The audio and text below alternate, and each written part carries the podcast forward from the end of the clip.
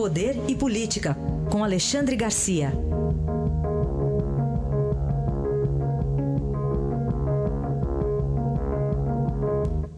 Hora da participação aqui de Alexandre Garcia no Jornal Eldorado. Vamos ter alguns temas aqui para tratar. Já já vamos restabelecer o contato. Entre eles, um pente fino que está prometendo fazer o presidente eleito, Jair Bolsonaro, nos bancos estatais federais, dizendo que vai reduzir as indicações políticas, né? principalmente feitas por gestões do MDB e do PT. Então, é, então a gente vai falar sobre esse assunto, sobre a indicação do novo ministro da Defesa também. Mas na linha aqui o Alexandre. Alexandre, bom dia. Bom dia, Raíssa. Bom dia, Carolina. Bom dia. Bom, começamos com uma promessa aí do presidente eleito, pente fino nos bancos estatais para reduzir indicações políticas.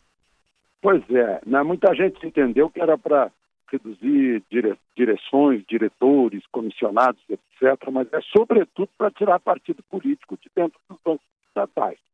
Né? A gente viu aí Caixa Econômica Federal com o Gedel Vieira Lima né? pontificando lá numa vice-presidência. A gente viu aí o Banco do Brasil com, com seu pisolato que fugiu para a Itália, depois foi embarcado de volta. Né?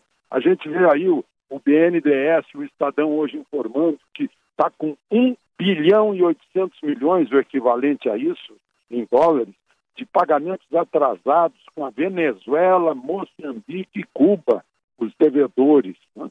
Mas, sobretudo, o que a gente vê de influência política é em dois bancos, um do Norte e outro do Nordeste. O Banco do Nordeste do Brasil e o Banco da Amazônia.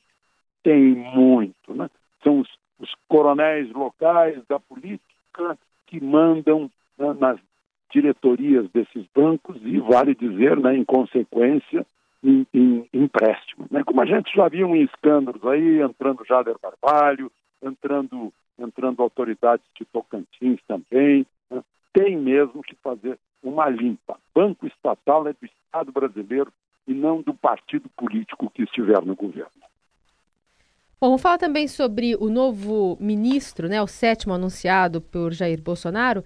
Aliás, é, o Fernando Azevedo e Silva, o coronel Fernando Azevedo e Silva, disse ontem ao Estadão que a eleição de Bolsonaro não representa a volta dos militares ao poder e que não acredita em risco de pol politização das Forças Armadas porque elas estão afastadas da política. Queria saber se você concorda com isso e também sobre é. a, a, a, escolha de Bolsonaro.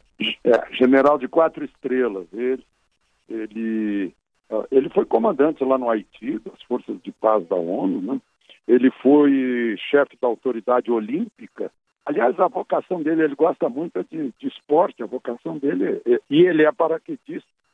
E foi uma surpresa, porque ele deixou o, a, o comando, a chefia do Estado-Maior do Exército, né? cargo em que era o, o, o executivo do Exército, o braço direito do comandante Vilas Boas, né?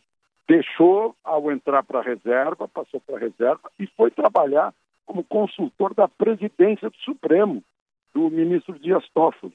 E ficou pouco tempo lá e agora vai ser ministro da Defesa. Falava-se de um almirante, falava-se que a solução seria um civil para ficar equidistante das três armas, mas acabou num uh, integrante do Exército, reserva, né?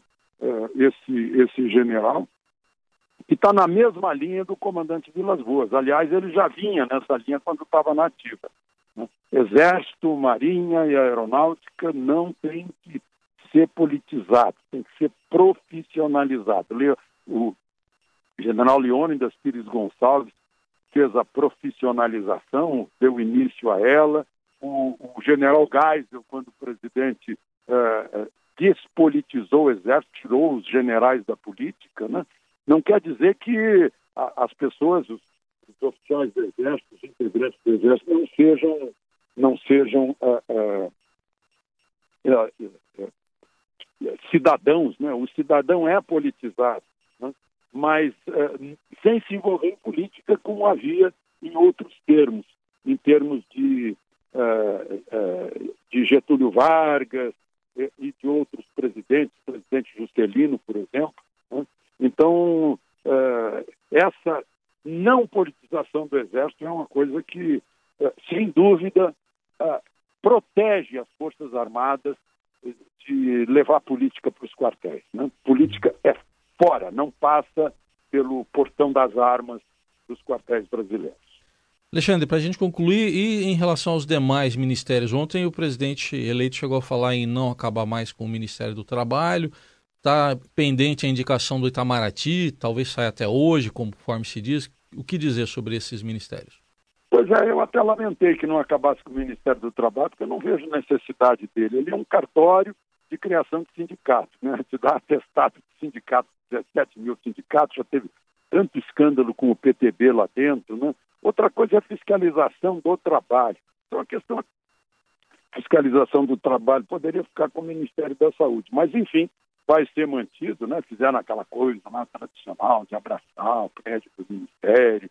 É, é, enfim, o presidente decidiu ficar com ele, podia se juntar à Previdência, como já foi, Trabalho e Previdência, né? ou Indústria, Comércio e Trabalho, né? Ah, e outros ministérios, eu implico com o nome de Ministério da Justiça quando não tem nada a ver com o Poder Judiciário. É só uma questão de tradição, porque foi o primeiro ministério criado pelo príncipe uh, Dom João VI, quando chegou, a, chegou ao, ao Brasil e, e, elevou o Brasil à categoria de reino. Né? Poderia ser Ministério do Interior, aliás, já se chamou Ministério do Interior e Justiça. Né? Outra coisa agora, a nova a futura ministra da Agricultura disse que pode ficar com a pesca. Imagina que a gente já teve Ministério da Pesca. Né? O INCRA, imagina que o INCRA está vinculado ao gabinete civil da presidência da República que é o Ministério da Reforma Agrária, não está no setor agrário. E tinha aí um, tem um negócio chamado agricultura familiar, que eu fico me perguntando o que é isso. Quando o produtor rural casa, e constitui família e tem filhos, aí vira agricultor familiar, será que é isso? É, tem cada uma aí, por isso que a gente teve 39 ministérios. E ainda estão, agora estão procurando o ministro de Relações Exteriores. Né? Aí eu, eu, eu vou dar um palpite, porque o que eu tenho ouvido no Itamaraty, aplausos para esse nome, desejo que seja esse nome, as pessoas dizendo, todos de carreira, dizendo esse é o melhor é o melhor dos vivos, dos, uh, aqueles que estão na reserva, né, aposentados vivos e os que ainda estão na carreira, esse é o melhor. Rubens Barbosa, mas não sei se, se o presidente da República pensa igual. Né? Eh, Rubens Barbosa está aí na, no setor de exportação né, da Federação das Indústrias de São Paulo. Muito bem. Análise aí de Alexandre Garcia, que volta amanhã ao Jornal Dourado. Obrigado, até amanhã. Até amanhã.